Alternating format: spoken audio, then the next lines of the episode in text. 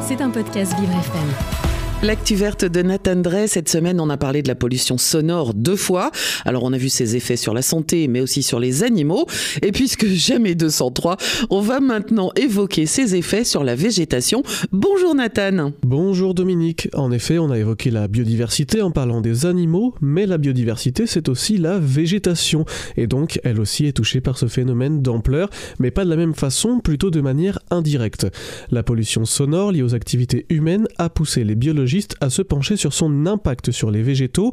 Plusieurs études ont montré qu'elle avait un impact sur les déplacements des animaux pollinisateurs et la circulation des insectes sur les arbres. Et pour aller encore plus loin, des scientifiques américains se sont intéressés à l'impact à long terme du bruit. C'est dans une étude publiée dans la revue Proceedings of the Royal Society B que ces scientifiques se sont intéressés plus précisément à des arbres exposés pendant 15 ans à un niveau élevé de bruit artificiel dans l'état du Nouveau-Mexique. Et ils ont observé de gros changements, Nathan eh bien oui, ils ont pu observer une diminution de 75% des jeunes pousses de pin à pignon dans les zones bruyantes par rapport aux zones calmes.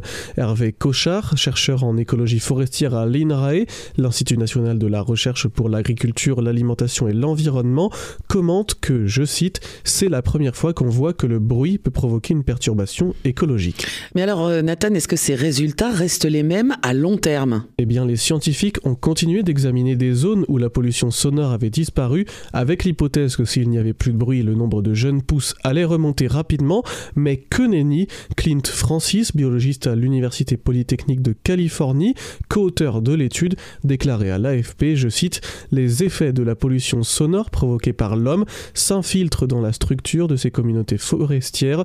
Ce que nous constatons, c'est que faire disparaître le bruit ne signifie pas nécessairement une reprise des fonctions écologiques. Et comment ça se fait? C'est que si le nombre de pousses avait diminué, c'est que la population d'animaux disperseurs de graines avait diminué. Dans ce cas, euh, c'est notamment un oiseau, le jet buissonnier, un oiseau sensible au bruit. C'est comme nous, s'il y a trop de bruit quelque part, on va avoir tendance à s'éloigner de cet endroit. Le jet, il a donc délaissé les zones bruyantes, mais il a aussi appris et pris l'habitude d'éviter ces zones. Donc même si le bruit n'est plus là, il continue de rester à l'écart. Les arbres ne sont donc finalement pas impactés directement, mais indirectement par la réduction de la population d'oiseaux. Hervé Cochard souligne, je cite, Lorsqu'on perturbe l'un des maillons de la chaîne, comme le comportement des oiseaux modifié par le bruit, c'est tout l'écosystème qui est affecté. L'actu verte de Nathan Drey à écouter tous les matins dans le 7-9 sur Vivre FM, à retrouver en podcast sur vivrefm.com. Et bien sûr, Nathan, si tout va bien, il sera là demain. C'était un podcast Vivre FM. Si vous avez apprécié ce programme, n'hésitez pas à vous abonner.